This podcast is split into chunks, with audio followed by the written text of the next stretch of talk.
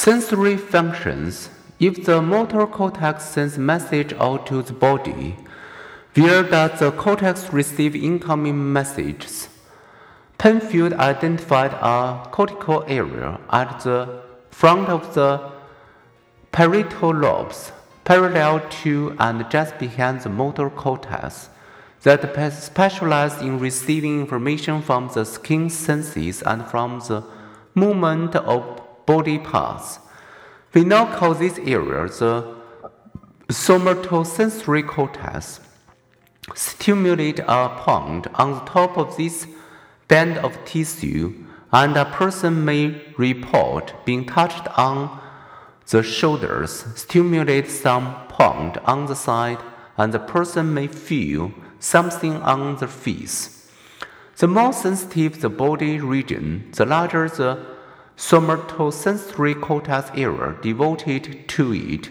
Your supersensitive lips project to a larger brain area than do your toes, which is one reason we kiss with our lips rather than touch toes.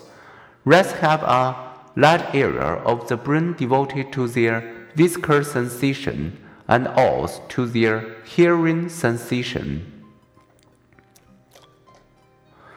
Scientists have identified additional areas where the cortex receives input from senses other than touch.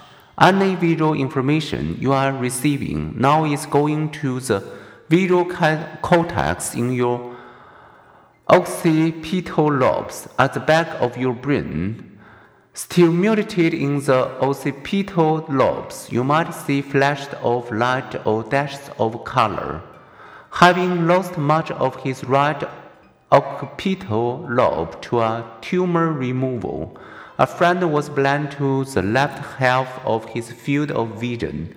Visual information travels from the occipital lobes to other areas that specialize in tasks such as identifying words, detecting emotions, and recognizing faces.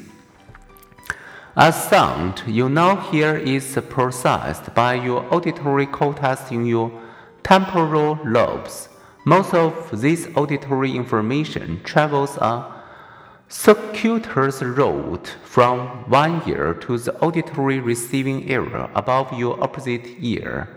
If stimulated in your auditory cortex, you might hear a sound.